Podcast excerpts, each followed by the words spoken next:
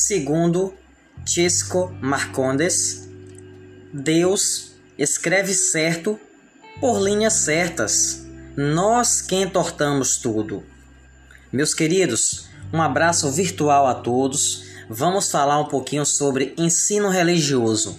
Hoje iremos abordar uma obra de arte muito conhecida mundialmente, pintada pelo nosso queridíssimo Michelangelo. Lá no período renascentista, século XV, século XVI aproximadamente ali. Vamos analisar cada fator dessa obra, cada ponto dessa obra, para entendermos o contexto.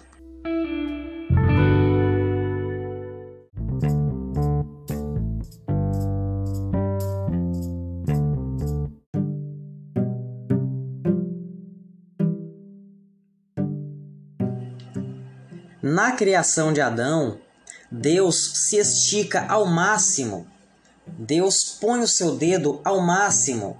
Só que Adão, ao observarmos a imagem, é contundente que Adão ainda não se posicionou para tocar o dedo de Deus.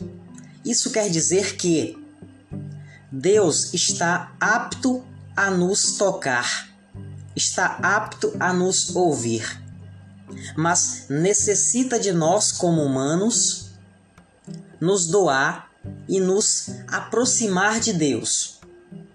Essa é a imagem que transmite a criação de Adão. Foi uma obra muito interessante pintada no período renascentista, no teto da Capela Sistina, na cidade do Vaticano. Michelangelo ele pintou esse afresco maravilhosamente bem. E normalmente, como os artistas da época, eles escondiam algumas informações por trás da obra. Analisando a obra em si, conseguimos identificar um cérebro humano por trás do Criador. Se você pegar essa imagem e analisar ao máximo, vocês irão entender que realmente existe essa proporção de um cérebro humano. E vocês? O que, que acreditam ser esse cérebro humano por trás do Criador? Interessante, né? Muito bem interessante isso aí.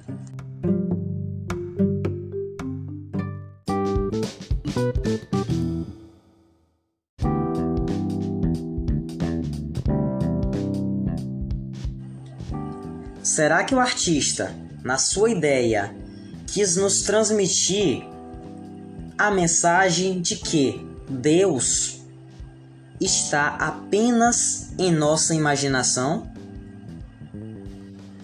O complicado é que o artista não está mais vivo. Não conseguimos desvendar os seus mistérios, os mistérios por trás da pintura, a criação de Adão. Temos apenas algumas especulações onde os estudiosos definem sobre isso sobre o que está sendo observado.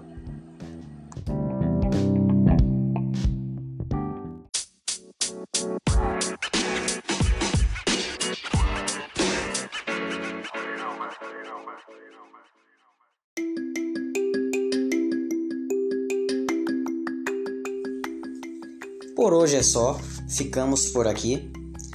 Aguardo que vocês acessem as nossas aulas síncronas para que tirem suas dúvidas, acessem o grupo de WhatsApp, possivelmente para interagir com o professor e com os colegas, e realizem a atividade.